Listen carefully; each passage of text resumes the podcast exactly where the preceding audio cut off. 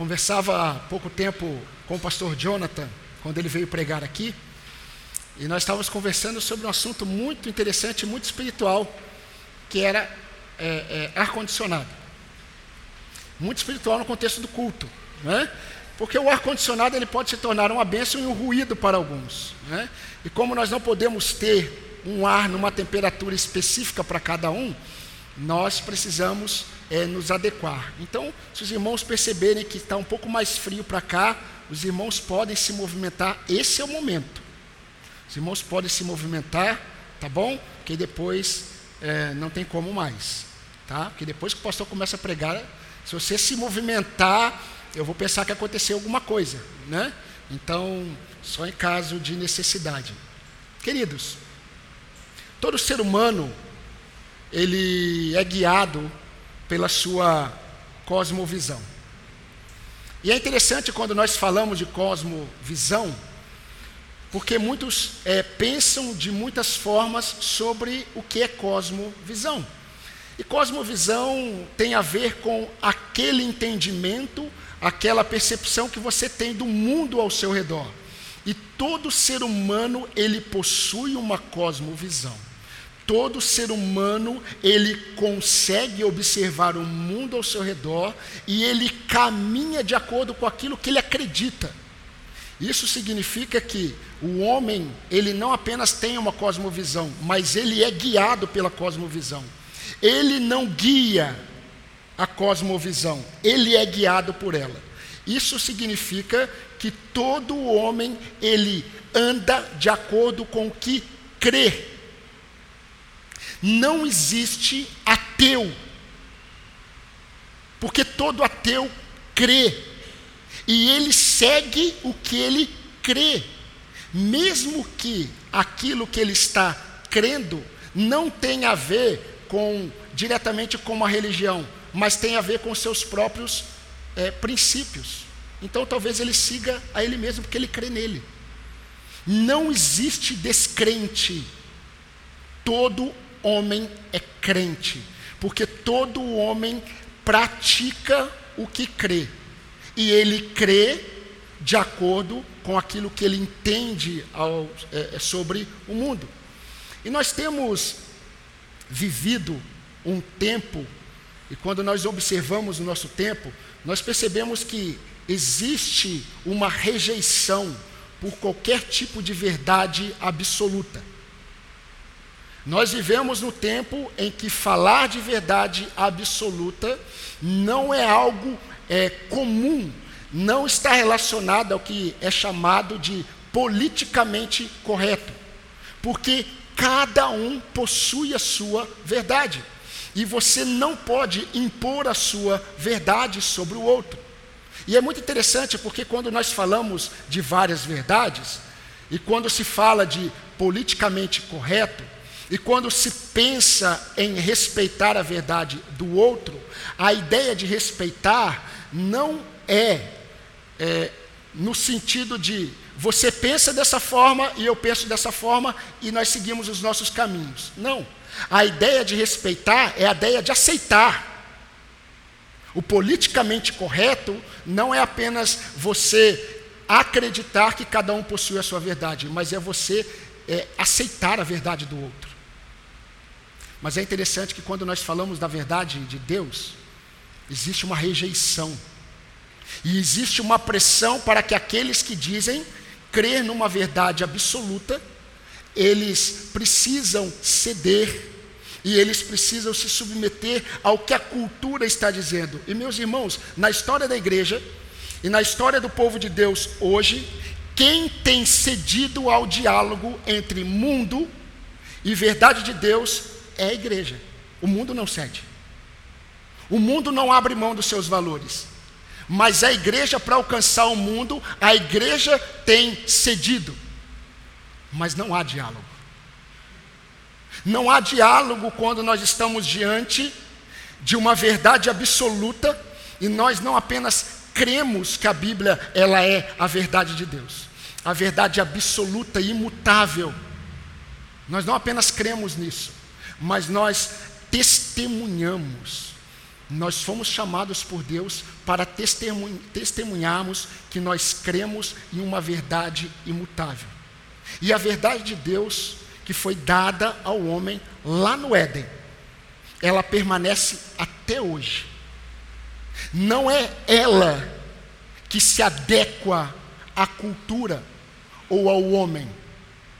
O homem deve se adequar à verdade de Deus.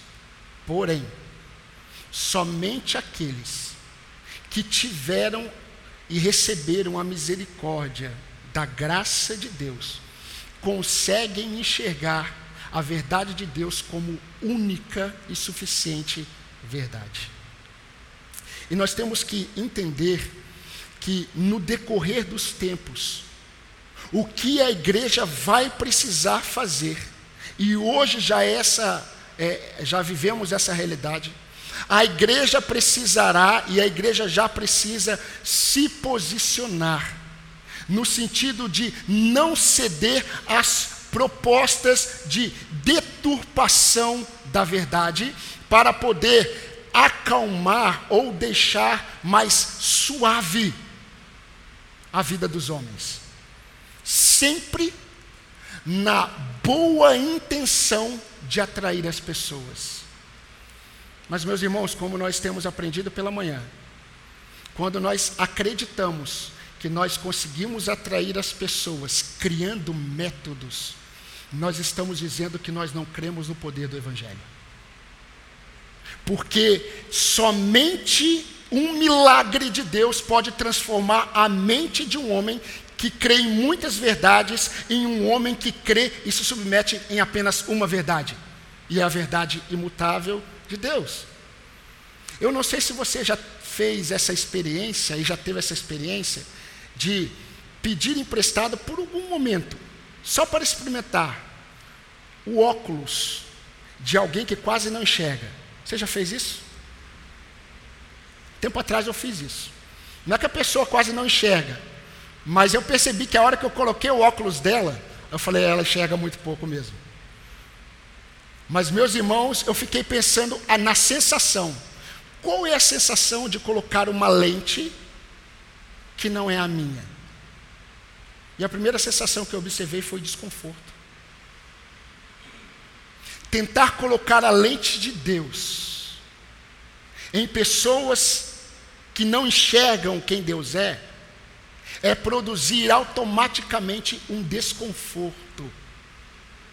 Qual é o problema? O problema é que a palavra de Deus diz que no meio da igreja do Senhor haverá um desconforto quando a palavra de Deus for exposta como palavra de Deus. O apóstolo Paulo escrevendo a Timóteo, ele disse assim: Timóteo, nos últimos tempos, 2 Timóteo capítulo 4, a partir do versículo 2, nos últimos tempos você precisará ter uma postura. Pregue a palavra. Insista. Quer tenha, quer tenha oportunidade, quer não. Repreende, exorta com toda longanimidade e doutrina, porque surgirão muitos falsos ensinos, muitos falsos mestres. E as pessoas, elas por rejeitarem a doutrina, elas se cercarão de mestres que pregarão aquilo que elas desejam ouvir. Elas sentirão coceira nos ouvidos, desconforto quando ouvirem essa doutrina. E Deus não está falando que isso aconteceria é, em relação às pessoas de fora. Porque, meus irmãos, as pessoas que não conhecem Deus, elas rejeitam a palavra de Deus. Paulo está falando para o povo de Deus, para a igreja. E nós precisamos observar e nos atentar que Deus, sabendo disso, e já sabendo disso antes da criação do mundo, Deus já desde o início disse para o seu povo: quando vocês não souberem o caminho que seguir, vocês ouvirão uma voz. E essa voz dirá para vocês: esse é o caminho, andai por ele. Isso está em Isaías capítulo 30, versículo 21. Quando te desviares para a direita e quando te desviares para a esquerda, os teus ouvidos ouvirão atrás de ti uma palavra dizendo: Este é o caminho, andai por ele. Resumindo a introdução, o que nós precisamos entender é que nós estamos vivendo e viveremos tempos difíceis, tempos de rejeição à palavra de Deus. A palavra de Deus será deturpada e será transformada num pseudo-evangelho. O que vai é, produzir crescimento nas igrejas não será a pregação genuína do Evangelho, mas será a exposição do pseudo-evangelho, porque o pseudo-evangelho atrai pessoas. E nós precisamos estar preparados para isso, porque o mundo em que nós vivemos é pragmático. Aquilo que aparentemente funciona é o que talvez tenha a bênção de Deus. Mas Cristo, o Senhor da igreja, disse para a igreja de Laodiceia: aparentemente vocês têm vida, tudo funciona, vocês têm recursos, mas eis que estou à porta e bato. E muita gente usa esse texto para pregar o Evangelho, dizer que o Senhor está batendo a porta do coração do homem. Não, Jesus está falando para a igreja. Ele estava do lado de fora daquela igreja. Mas o grande detalhe é que era uma igreja que achava que estava bem. E nós precisamos nos atentar. E Deus sempre levantou e levantará, em meio a toda essa confusão, Deus sempre levantará os seus profetas. E tem um profeta que me chama muita atenção. Porque esse profeta, ele tinha uma frase na mensagem dele, que eu creio que muitas igrejas evangélicas ao redor do mundo há tempos não ouvem. E a frase que esse profeta sempre teve nos seus lábios foi: Assim diz o Senhor. E se você já sabe qual profeta é, eu convido você a abrir a Bíblia no livro deste profeta, este mesmo, Amós.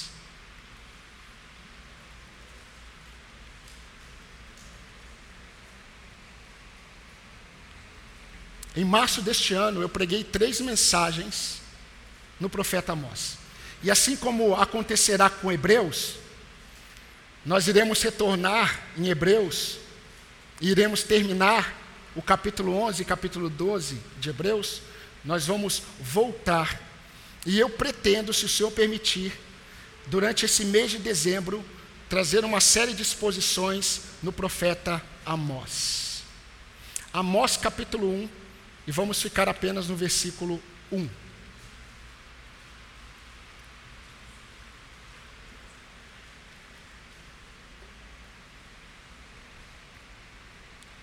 Palavras que em visão vieram a Amós, que era entre os pastores de Tecoa, a respeito de Israel, nos dias de Uzias, rei de Judá, e nos dias de Jeroboão, filho de Joás, rei de Israel, dois anos antes do terremoto.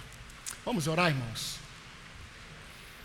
Senhor, nosso Deus, nosso Pai, pela misericórdia e graça do Senhor, eu quero pedir, ó Deus, que nesse momento o Senhor edifique a tua igreja pela exposição da tua palavra. É ela que transforma as nossas vidas. É a tua palavra que fortalece a nossa fé. É a tua palavra que nos direciona diante de tantas vozes. É a tua palavra que nos ensina a permanecer firmes como na rocha, diante de tantos ventos de doutrinas, diante de tantas pseudo-verdades que tem assolado a igreja do Senhor, desde que o teu povo foi criado pelo Senhor. Deus de amor, eu peço que nesta noite, aquilo que o Senhor propôs fazer, que seja feito para a glória do teu nome. É o que eu te peço no nome de Jesus Cristo, o nosso Salvador. Amém. Queridos, é, o profeta Amós, ele, como eu disse, ele tinha na sua mensagem essa expressão. E eu tenho certeza que o profeta Amós ficou conhecido como o profeta que dizia: Assim diz o Senhor. E eu quero utilizar essa expressão tão nítida no livro de Oséias como tema de todas as mensagens que nós vamos pregar daqui para frente. Assim diz o Senhor. Porém, ele começa dizendo e usando essa expressão em seu livro, assim diz o Senhor, apenas no versículo 3. No versículo 1 e no versículo 2, mas principalmente no versículo 1, Amós está mostrando não aquilo que Deus está falando para o povo, não diretamente, não de forma explícita, mas de forma implícita, o profeta Amós está mostrando como foi o agir de Deus na vida dele. E o agir de Deus na vida dele já era uma mensagem para o povo. Isso é muito característico nos profetas. Deus não apenas usou a voz do profeta, Deus não apenas usou aquilo que saía da boca dos profetas, Deus usou a própria vida. A vida dos profetas já é, se tornou e se tornara cada vez mais instrumento nas mãos de Deus para pregar. E Amós começa mostrando exatamente isso. E a primeira lição que eu gostaria de destacar, e eu creio que Amós está mostrando com muita clareza, e ele revela o objetivo no seu livro de falar o que ele vai falar agora. É a lição que eu quero trazer para os irmãos, e é a primeira delas. E Amós está mostrando para aquele povo, o povo de Israel, que o agir de Deus não se apoia em métodos convencionais. Eu vou repetir. Logo no versículo 1, o Amós, ele inicia o seu livro mostrando que o agir de Deus não se apoia, nunca se apoiou, nunca se apoiará em métodos convencionais. Diz o versículo 1, preste atenção. Palavras que em visão vieram a Amós, que era entre os pastores de Tecoa, a respeito de Israel, nos dias de Uzias, rei de Judá, e nos dias de Jeroboão, filho de Joás, rei de Israel, dois anos antes do terremoto. Mas eu quero enfatizar, meus irmãos, o início do versículo. Ele diz: Palavras que em visão vieram a Amós, que era entre os pastores de Tecoa palavra do Senhor que veio em visão a Amós, que era ou que vivia ou que trabalhava, porque essa era a função de Amós, com os pastores de Tecoa. Eu quero chamar sua atenção porque Tecoa não era uma cidade é, que ficava localizada na região de Israel, em Samaria, na região norte. Tecoa era uma cidade da região sul, Judá. E Amós começa dizendo que ele vivia entre os pastores de Tecoa. Queridos, no capítulo 7, versículo 14, você não precisa abrir se não quiser. Ele diz que ele era boieiro ou cuidador de gados. Né? E ele diz que ele era colhedor de sicômoros o que é sicômoro? Sicômoro é uma espécie de figo silvestre. Amós está dizendo assim: a visão do Senhor veio a mim, a mim, que estava entre os pastores de Tecoa. E no capítulo 7, versículo 14, ele diz: Eu era, era boieiro, ou criador de gado miúdo, ou também pastor de ovelhas e eu era colhedor de frutos, de figos silvestres. E é muito interessante. Por que é muito interessante? Porque quando nós olhamos os livros dos apóstolos, os apóstolos eles iniciam os seus livros, iniciaram os seus livros falando de suas credenciais apostólicas. Paulo, apóstolo de Cristo Jesus, Paulo, chamado por Cristo Jesus. E as credenciais apostólicas davam autoridade para o apóstolo, nos seus escritos. Amós, ele começa falando de suas credenciais proféticas, que na verdade não traria para ele, ou não trariam para ele, habilitação, pelo contrário. O que Amós está falando sobre ele, as credenciais de Amós, com certeza, aos olhos do povo, aos olhos dos sacerdotes, aos olhos dos profetas, aos olhos do rei, aquilo o desabilitaria. Por que isso? Porque um pouco antes, alguns anos antes, nós tivemos na história de Israel dois grandes profetas: Elias e Eliseu. E Elias e Eliseu criaram uma escola de profetas aqueles que eram chamados de discípulos de profetas. E era muito comum, quando surgia um profeta, esse profeta estar ou ter vivido ou ter caminhado na escola de profetas criada por Elias e Eliseu. E meus irmãos, não era uma escola de profetas, não era um seminário teológico de Israel com aula de homilética ou é, teologia sistemática, nada disso na perspectiva bíblica, o que nós temos hoje, que tem sido uma ferramenta de bênção, não é o ideal. Porque, na perspectiva bíblica, o discipulado sempre esteve na mente de Deus. Um pastor que quer, é, que quer formar um outro pastor, ele deve discipular. Discipular. É vida na vida. E Elias e Eliseu, eles criaram é, esse tipo de escola de profetas. Eliseu, ele andou com Elias. E tinha no período de Eliseu outros discípulos de profetas.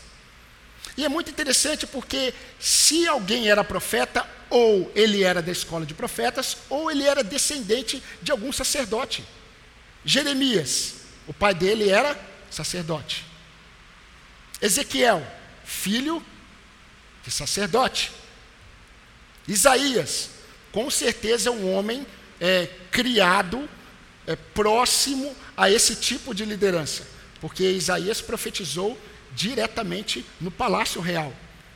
Agora, Amós, ele inicia o livro dizendo: Eu, Amós, recebi as visões do Senhor, eu que estava entre os pastores de Tecoa. Preste atenção como isso é interessante, porque no capítulo 7, versículo é, 14, Amós diz assim: Amós respondeu ao sacerdote Amazias: Eu não sou profeta, nem pertenço a nenhum grupo de profetas. Apenas cuido de gado e faço colheita de figos silvestres.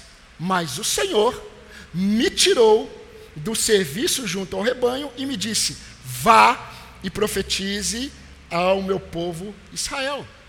Por que, que Amós disse isso?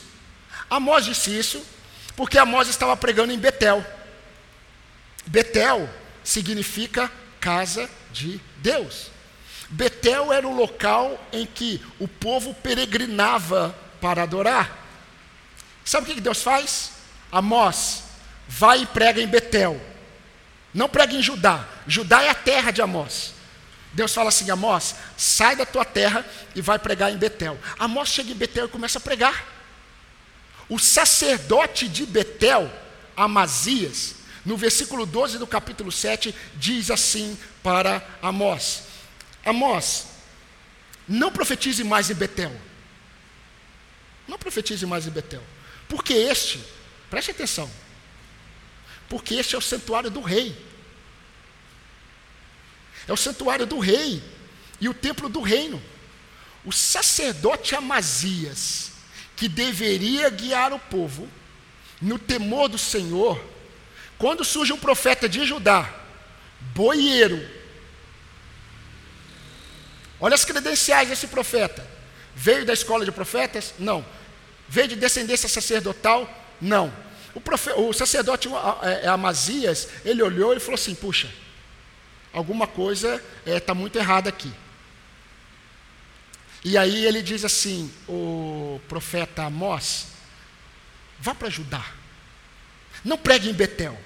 Ele deveria dizer assim: aqui é o santuário do Senhor. Mas ele diz: não pregue Betel, porque aqui é o santuário do rei. É santuário do reino. Porque o Senhor está muito distante de Betel.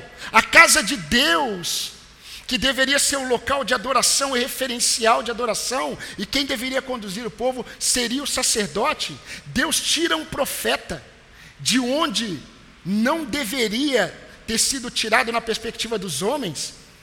Se Deus vai usar um profeta, que tire da escola de profetas. Se Deus vai usar alguém como voz dele, que seja alguém de descendência sacerdotal. Aí Deus tira alguém dentre o gado. Você não vai pregar em Judá, você vai para Betel. E Amós vai e prega. Meus irmãos, parafraseando a fala de Amós para o sacerdote Amazias, eu creio que Amós ele queria dizer exatamente assim. Amazias, talvez o mais indicado para Deus usar para falar a vocês, isso eu estou falando de uma forma assim bem educada, né? Porque os profetas não eram tão assim. Elias era alguém que, se alguém questionasse ele, ele só orava, fogo descia do céu, consumia. Né? É, mas, sendo eu no lugar de Amós, eu creio que Amós ele olhou para Amazias e disse assim: Amazias, talvez o mais indicado para Deus usar para falar a vocês seria alguém da escola de profetas, é verdade. Ou a você, sacerdote de Betel, casa de Deus, coerente. Mas Deus escolheu usar um cuidador de bois e um colhedor de frutas silvestres, detalhe, de Tecoa, Judá. O que, que Deus está fazendo? O que, que Deus está mostrando através de Amós, e Amós está exatamente mostrando isso no primeiro versículo. Ele está mostrando que o Deus do povo da revelação é um Deus que não se apoia em métodos convencionais para fazer a sua obra. Deus não foi buscar no seminário teológico de Israel. E eu nem vou brincar como os muito, muitos brincam, né? O, te, o, seminário teológico batista de Israel. Porque cada um puxa né, é, é, a sua própria sardinha. Mas Amós está mostrando que Deus não foi aonde todo mundo esperava. O convencional seria usar um profeta na escola de profetas. Usar um profeta é de descendência sacerdotal. Mas quem disse que o Deus de Israel, o Deus da igreja, é um Deus que se apoia no convencional? Eu digo para os irmãos que muitos crentes não estão ouvindo a, a, palavra de Deus, eles não estão ouvindo mais, assim diz o Senhor, porque eles estão totalmente apegados ao convencional. Vamos olhar o currículo deste homem, vamos olhar a capacidade intelectual deste homem. Vamos olhar de onde ele veio, de qual escola ele veio. E aí muitos homens estão dirigindo o povo de Deus espalhado pelo mundo, mas em nenhum momento nós ouvimos a expressão assim diz o Senhor. Porque foram homens chamados por homens, mas não homens que foram chamados pelo Senhor. São homens que têm a voz de homens, mas não há fogo em suas palavras. Não há chama de Deus. Não há exposição da palavra de Deus. Uma palavra que confronta, mas ao mesmo tempo conforta. É uma palavra que não amacia, mas é uma palavra que traz um conforto tremendo quando expõe a nossa realidade. Esses são os profetas de Deus. E Deus sempre manterá os seus profetas espalhados entre o povo. E Deus sempre fará isso. Mas, meus irmãos, Amós, e eu quero deixar isso claro porque Amós faz isso no versículo 1. Amós não frequentou a escola de profetas como Eliseu. Amós, ele não era de linhagem sacerdotal como Jeremias. Muito menos Amós transitou no palácio real como Isaías. Mas nós percebemos que esse incapacitado, na perspectiva dos homens, foi alguém chamado por Deus para ser um referencial da voz de Deus. Referencial da voz de Deus. No meio do seu povo. Não dá para ser referencial da voz de Deus entre aqueles que não conhecem a Deus. Porque aqueles que não conhecem a Deus não enxergam Deus como referencial. Só é possível ser um referencial da voz de Deus entre aqueles que conhecem a voz de Deus. E todo o povo de Deus, todo aquele que foi chamado por Deus, precisa ouvir a voz do Senhor.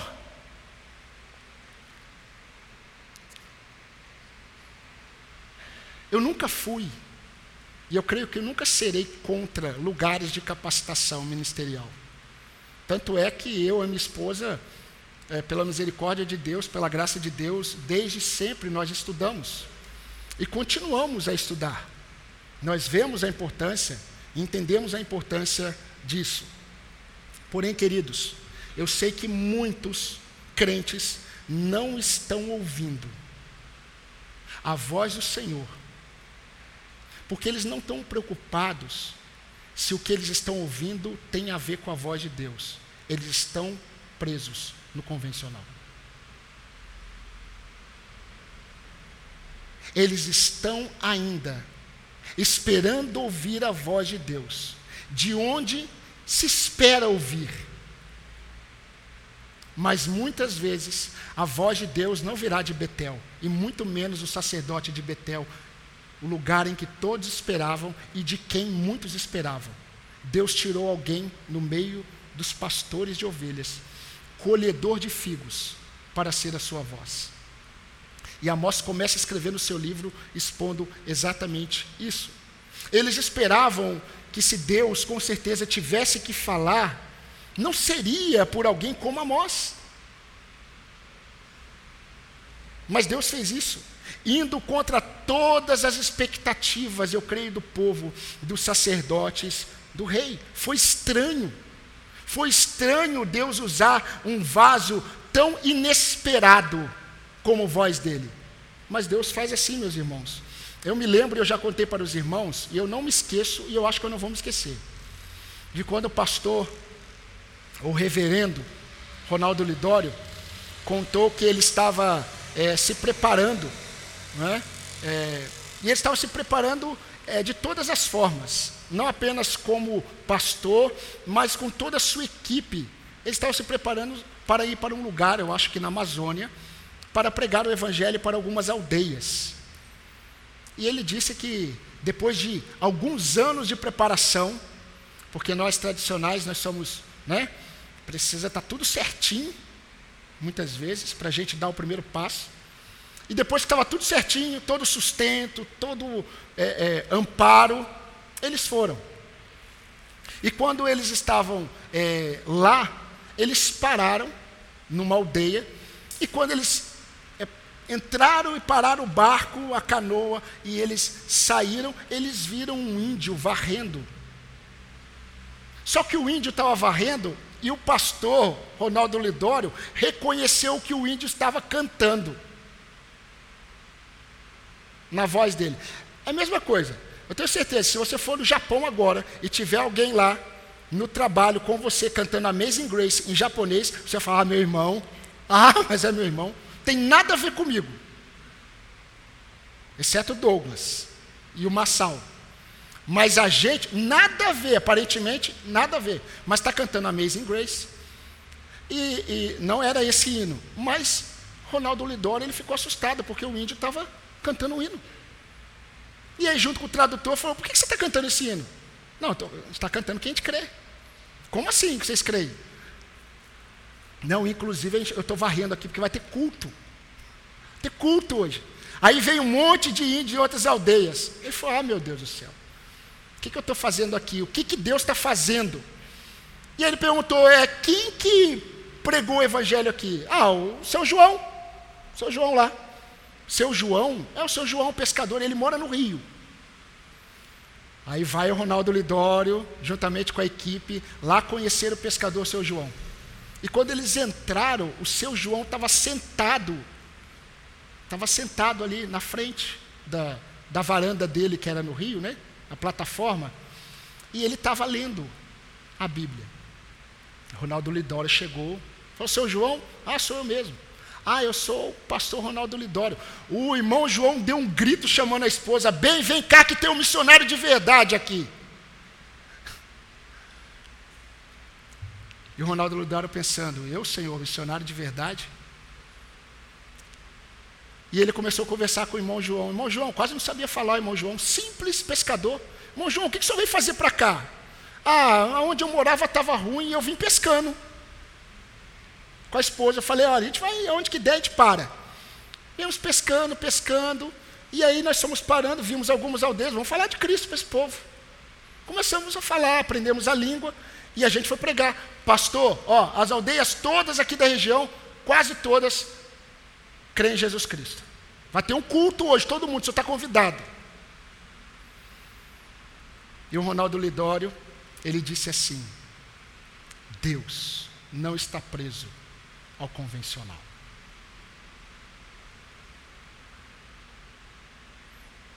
Deus ele usa os pastores de Tecoa para serem profetas.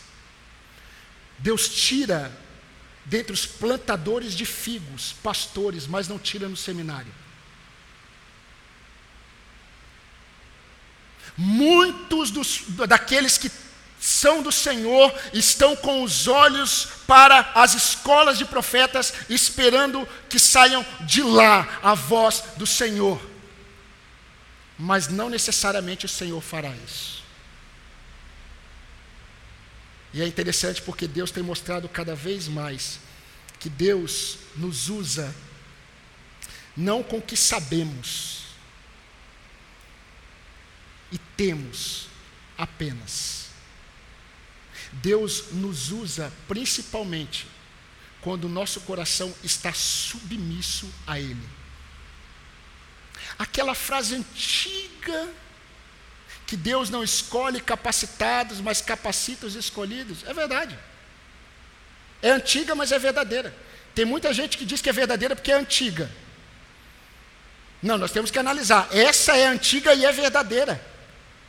Deus ele não está olhando para a sua capacidade. Nunca foi assim, porque Deus sabe que você é frágil. Ontem eu estava orando e eu estava falando, Senhor, tu conheces a minha estrutura e tu sabes que eu sou pó. Nós somos pó.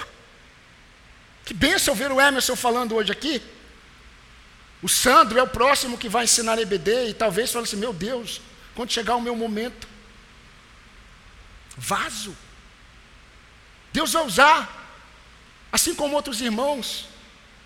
Deus tem usado e continuará usando, mas quando a igreja começar a colocar Deus dentro de uma caixa, no sentido de que daqui, assim, Deus vai agir, nós vamos estar ouvindo muitas vezes vozes daqui, quando a voz de Deus está aqui, ó.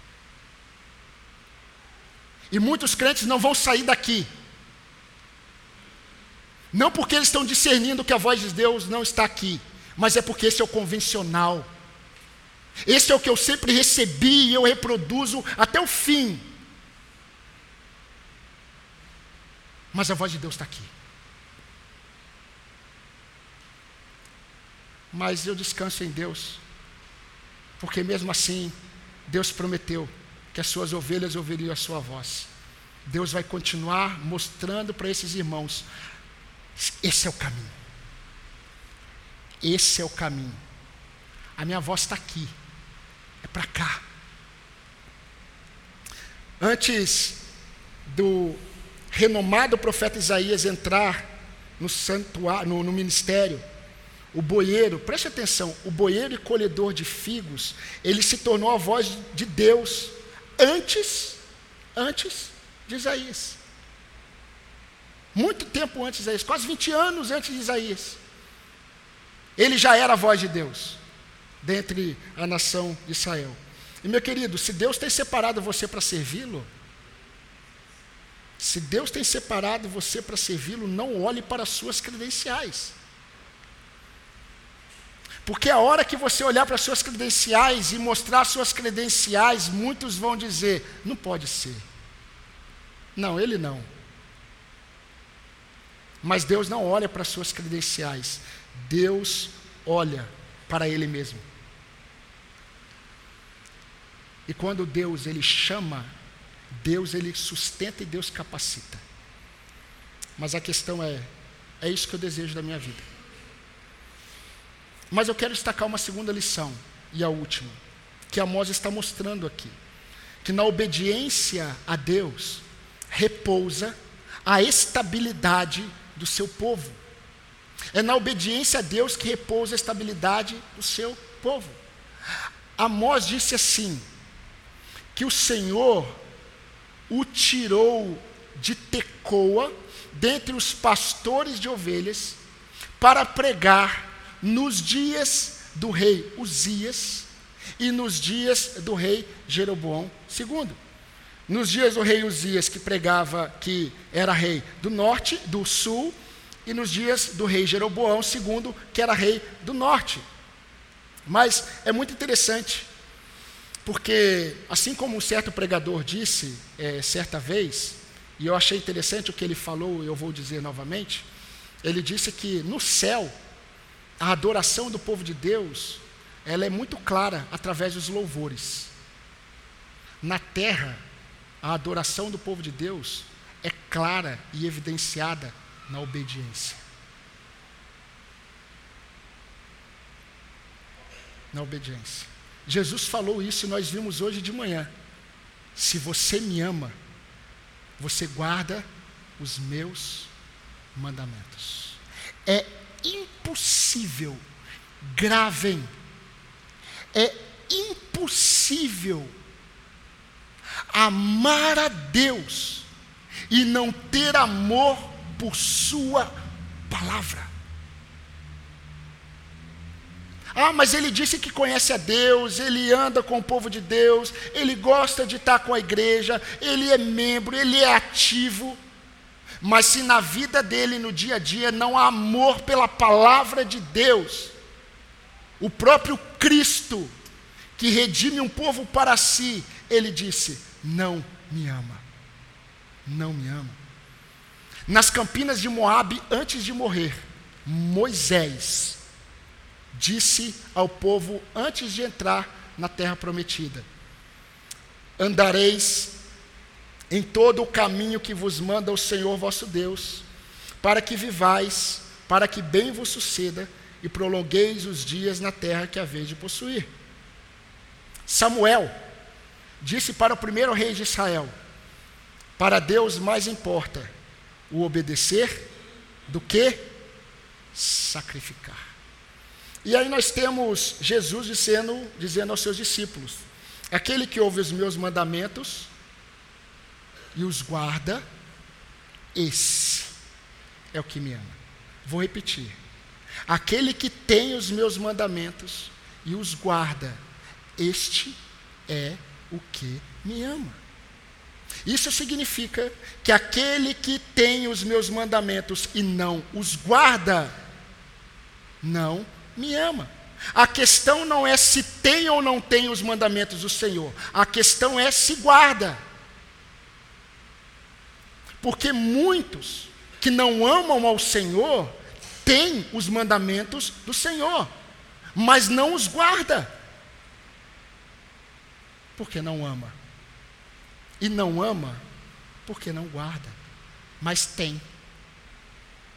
Então, meus irmãos, nós precisamos entender que Amós está mostrando quando ele fala do tempo de Uzias e do tempo de Jeroboão II que esse período da história de Israel foi um período marcado por grande, grandes conquistas.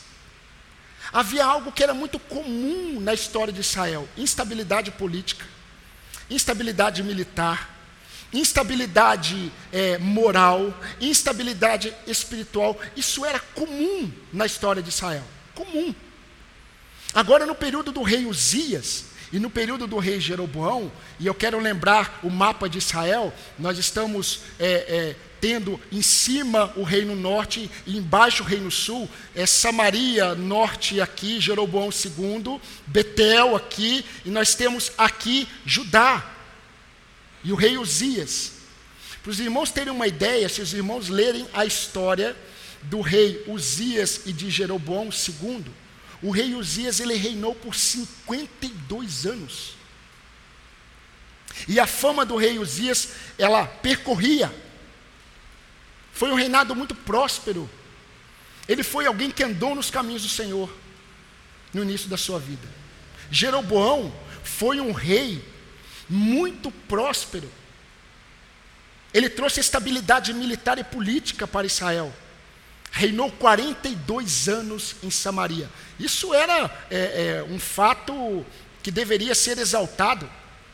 Foram dois reis referenciais. E o que está acontecendo aqui? O que está acontecendo aqui é que no período desses dois reis, a nação de Israel experimentou estabilidade política, estabilidade militar, e na mente deles, estabilidade moral e religiosa na perspectiva deles.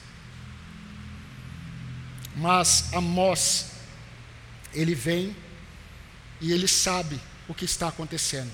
Cinco anos antes de Amós, o profeta Jonas, filho de Amitai, foi profeta em Israel. Muitos olham Jonas apenas como Jonas que foi pregar em Nínive. Mas Jonas, antes de pregar em Nínive, quando ele foi para Nínive, ele estava no final do ministério dele.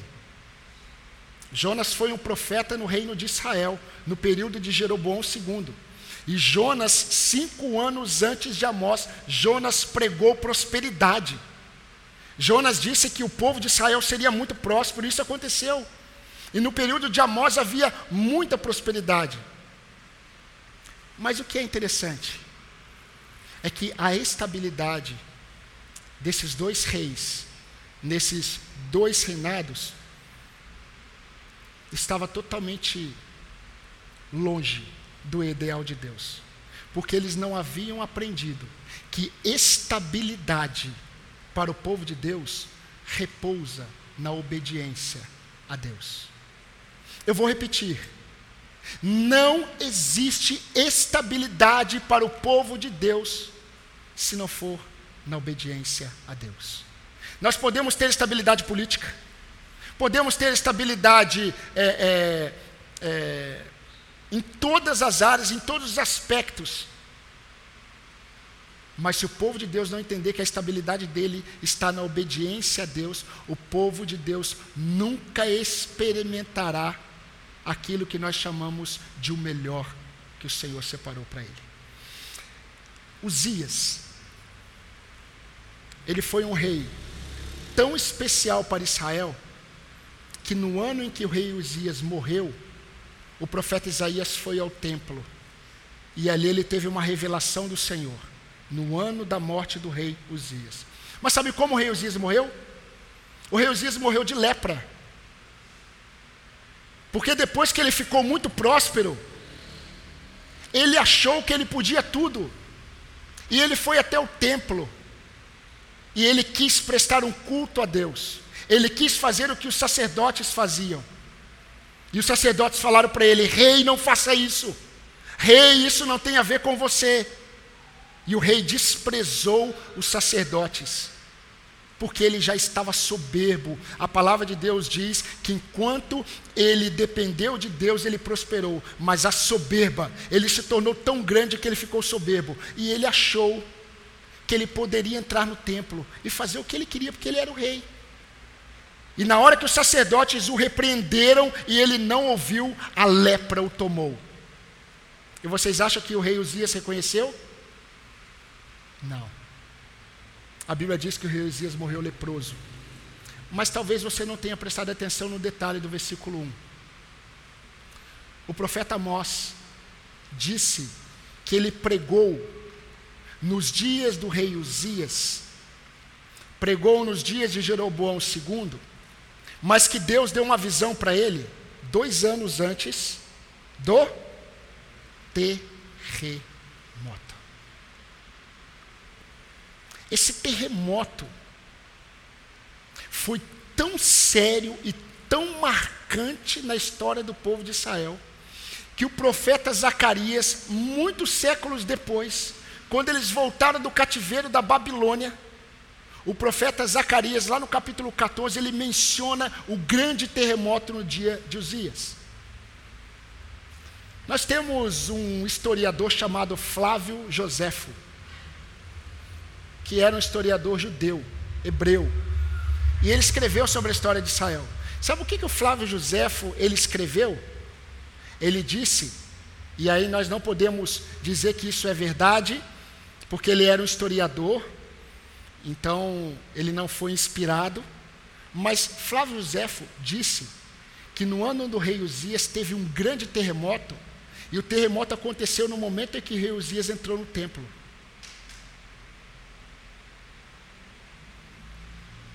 E eu não estou dizendo que isso aconteceu.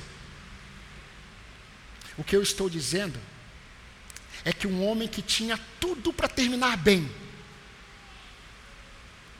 terminou muito mal, porque ele não entendeu que a estabilidade para o povo de Deus repousa na obediência. Meus irmãos, eu gostaria de deixar rapidamente algumas aplicações sobre isso. Nós temos aprendido que o nosso amor, o nosso maior valor, deve ser Cristo Jesus. O que Ele fez por nós supera qualquer coisa. Não há bem maior que este: Cristo. E nós temos falado que nós somos chamados para buscar cada vez mais a Cristo. Mas é interessante porque o que nós temos visto, e eu estou dizendo isso para os irmãos aqui, mas trazendo aos irmãos um entendimento do que tem acontecido. Muito se fala sobre Deus, mas não é o Deus das Escrituras. Muito se fala sobre buscar a Deus, mas pouco se fala em se render em obediência, em renúncia a Deus. Nós estamos nos deparando com uma geração de evangélicos que cresce dizendo que estão tendo experiências com Deus, porque estão recebendo muitas coisas da parte de Deus, mas não há aquela mensagem de obedecer. E meus queridos, obediência continua sendo melhor do que sacrificar. Porque o Deus que disse isso, ele não muda. Ele não muda. Hoje eu tenho visto pais cristãos olharem para os seus filhos que estão namorando e que de repente recebem uma notícia que a filha engravidou a tristeza deles é só momentânea. Porque a tristeza está relacionada ao que aquilo que o povo vai dizer. Não há uma tristeza por, pelo desvio dos propósitos e dos ideais do Senhor. E aí a igreja do Senhor olha e diz que se entristece mas na hora que começa a aparecer a gravidez e a criança, o povo está se alegrando. Não há quebrantamento. Não há lamento. Não há choro por causa do pecado contra o Senhor. Muitos casais estão tendo uma vida sexual muito aberta e tranquila, de acordo com a mentalidade do mundo, e não há temor no coração, não há tristeza por causa da prática do pecado, mas é um povo que está cantando, que está louvando, está dizendo: Eu tenho experiência com Deus, meus irmãos, não há experiência verdadeira com Deus sem obediência. O povo de Deus é um povo que cai porque nós somos frágeis, fracos, estamos lutando contra o pecado, mas é um povo que se entristece quando se depara com o mal que habita nele. Quando eu me deparo com o mal que habita em mim, eu preciso me entristecer, porque ainda habita em mim este mal, miserável homem que sou. Por isso que Tiago vai dizer de uma fé prática, e ele vai falar: transforme o riso em pranto. Transforme a alegria, o riso de vocês em lágrimas. Quebrantamento. Certos pregadores do passado dizem que muitos é, crentes hoje, muitos de nós não estamos experimentando é, avivamentos de Deus porque nós não estamos desejando avivamento. Porque para que haja avivamento, nós precisamos desejar o Senhor. Eu tenho aprendido que piedade é a capacidade de conduzir a vida inteira na perspectiva de Deus. E aí, conduzir a vida inteira na perspectiva de Deus inclui três aspectos. Primeiro, temor ao Senhor. Segundo, amor ao Senhor. Terceiro, anseio pelo Senhor. Quando nós não tememos a Deus, quando nós não amamos ao Senhor, e quando nós não desejamos o Senhor, nós não estamos experimentando piedade. Nós somos livres. Ah, como eu gosto de cantar isso. Mas eu não gosto de ouvir isso. Porque quando eu vejo muitos cantando, eu sou livre. Eu sei que muitos estão cantando a liberdade em Cristo, mas sem entender o cativeiro. Nós somos livres, somos livres da escravidão, mas estamos cativos, submissos, temos sobre nós o jugo de Cristo, e o jugo dele é suave, leve. Nós estávamos debaixo de um jugo de um senhor. Agora nós estamos debaixo de outro senhor, de outro jugo. E nós somos livres livres para obedecer a Deus. E nisto consiste a nossa estabilidade. Nisto consiste a nossa estabilidade. E eu quero perguntar a você aquilo que eu tenho perguntado para mim. Que tipo de estabilidade nós temos buscado para nós e para as nossas famílias. Já pensou nisso? Nós criamos expectativas sobre certas propostas de estabilidade, mas será que nós estamos atentos? Porque as expectativas erradas, elas são canteiros para a plantação e o crescimento de ídolos. Muitos ídolos crescem porque nós criamos um canteiro chamado expectativa errada. Porque quando nós criamos expectativas erradas de estabilidade longe da palavra de Deus, nós estamos criando um ambiente propício para a criação de ídolos que nós vamos seguir, que nós vamos nos prostrar diante deles. E nós temos que pensar que tipo de estabilidade temos buscado para nós e para as nossas famílias. O quanto temos negociado nossa obediência a Deus em nome de uma estabilidade proposta pelo nosso próprio coração?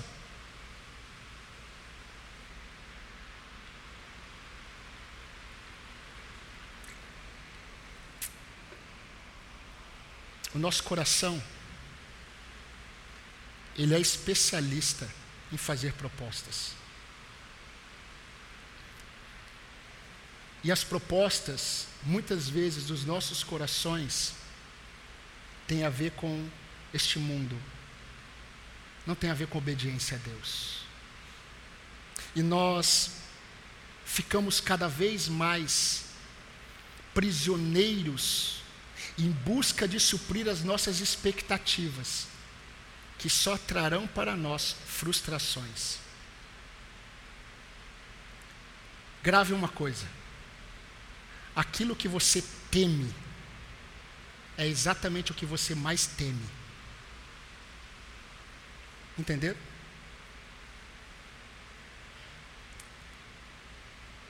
A instabilidade produz temor. E muitas vezes, ao invés de temermos ao Senhor, e nos submetemos à palavra dele, nós tememos a instabilidade. e criamos expectativas e queremos ver essas expectativas é, totalmente alcançadas, mas nada tem a ver com obediência. Então você precisa parar e pensar o que realmente você deseja. Que tipo de estabilidade você quer? Que tipo de vida cristã você deseja? Você tem duas opções: permaneça no convencional, permaneça naquilo que você acredita ser a voz de Deus, mas sem ouvir a voz de Deus. E o mais deste mesmo continuará conduzindo você para o mesmo lugar de imaturidade. Olhe para Deus e comece a perceber de onde tem vindo a voz do Senhor. E siga. Siga a voz do Senhor. E se você não entendeu que a estabilidade para a sua vida está na obediência a Deus, você vai conduzir a sua vida flertando com o pecado. E meu querido irmão, é impossível você dizer sim. Se você não dizer, disser não. E você nunca vai conseguir dizer não enquanto você não disser sim para algo melhor. Se você não entender que aquilo que você precisa dizer sim é melhor do que o não, você vai permanecer dizendo não e na desobediência. Longe dos propósitos de Deus. E nós somos chamados para andar no temor do Senhor, amando ao Senhor, desejando o Senhor. E Amós nos ensinou hoje que Deus não se apoia em métodos convencionais. E na obediência a Deus se pousa a estabilidade do seu povo. Amém? Convido você a baixar sua cabeça eu quero orar com você. Senhor nosso Deus, nosso amado Pai, louvado seja o teu nome, porque o Senhor preservou a tua palavra para nós. Eu glorifico o teu nome, meu Deus, porque a tua palavra tem transformado a minha vida. E eu creio que tem transformado a vida desses meus irmãos. E aquilo, ó Deus, que foi exposto nessa noite, que o Senhor nos ajude, ó Deus, a descansarmos no Senhor e a obedecermos a voz do Senhor. Ó Deus, assim como foi com Amós, levar a voz do Senhor é ser um carregador de fardos. Mas obrigado, Deus, por esse privilégio de carregar o fardo, de ser a voz do Senhor aonde o Senhor desejar. E eu peço ao Senhor que o Senhor nos ajude a, no decorrer dessa semana, a experimentarmos daquilo que o Senhor tem falado, e não daquilo, ó Deus, que temos ouvido de tantos lugares, que nada tem a ver com a voz do Senhor. Obrigado, Deus, por este momento. Guarde os meus irmãos no Senhor. É o que eu te peço no nome de Cristo Jesus, o nosso Salvador. Amém, Senhor.